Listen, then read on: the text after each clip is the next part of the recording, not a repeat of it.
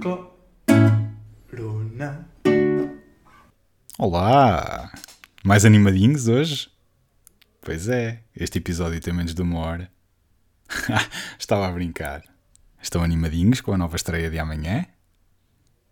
Num mundo mudado devido a uma pandemia, havia um país que deixou de vender álcool às 8 da noite, que começou a confinar só aos fins de semana, entre a 1 da tarde e as 5 da manhã. Mas depressa se soube que esses não eram os passos certos a dar. Portugal precisava de mais, e eis que a sequela chegou. A reabertura das esplanadas em estreia nacional no dia 5 de abril.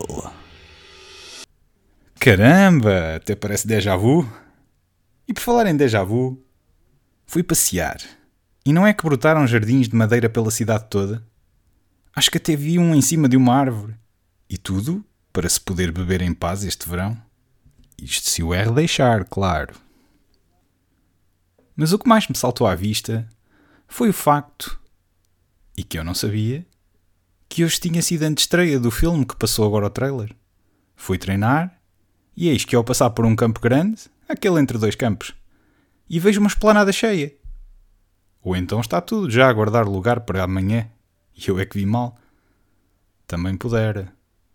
Com isto já sei que quem não vai ter lugar amanhã sou eu, que não pensei nisto mais cedo. Continuando no registro de Covid-19, chegou-me a notícia de que um líder mafioso italiano, já fugido há vários anos, foi apanhado esta semana em Portugal. E porquê? Perguntam vocês porque o vírus atinge todos. E Chicho Pakistan, alcunha que literalmente significa gordinho paquistanês, estava internado para o tratamento do coronavírus. Devido à competitividade entre líderes da máfia, na mesma semana foi apanhado outro porque decidiu ser boa ideia publicar vídeos de culinária italiana no YouTube. E esta foi a gravação mais recente que obtivemos em exclusivo para Amor em Tempos de Corona. Oh, sole mio, oh mio sole, oh, fu, mas io já estou farto de ser mafioso. Que vou inventar agora io? Ah, por que não ser influencer io? e criar video di culinaria italiana. Ma dai, ma è questo, ma è questo che vai a fare? Eh, adesso. Bem, que belo trabalho. Mas, por falar em competitividade e competições, não é que estava a fazer zapping e eis que me deparo na Eurosport com um resumo de um campeonato de xadrez. Por acaso nesse dia até precisava dormir cedo, por isso até calhou bem. Até porque me parecia que a versão audiovisual original estava feita para soar à Liga dos Campeões, mas a versão portuguesa ajudou-me a regular os sonos. Ainda consegui gravar um bocadinho só para vocês. Magnus Carlsen, em grande estilo, troca a sua torre pelo bispo sacrifica a torre e faz uma nova rainha. É o fim do jogo. E todas as jogadas anteriores do Magnus estavam corretas. Excelente. Mas ele ainda tem que vencer o último jogo para levar para o desempate. E quanto mais precisava, o campeão do mundo trouxe as suas habilidades excepcionais para o tabuleiro. Vale a pena repetir este jogo em casa para os fãs de xadrez. Verem mais detalhe do tabuleiro porque foi muito complexo e estratégico. Magnus estava consistente. Ele lutou por esta casa para o seu bispo e este bispo ganhou Acredito que neste momento a pergunta que vos paira pela cabeça é como é que consegui obter a gravação tão bem feita e fidedigna de um líder mafioso e não consegui com uma final da Liga de Xadrez, não sei de onde, mundial ou internacional, ou a Liga dos Campeões de Xadrez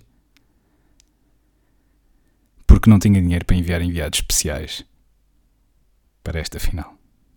Lamento imenso. No entanto, com isto dito, Espero que este podcast não tenha o mesmo efeito. Vá, também não me importo. Até seria uma honra saber que a minha voz vos acalma e tranquiliza e vos faça efetiva e eficazmente. Ah, o? Hã? Que? Ah, bom dia.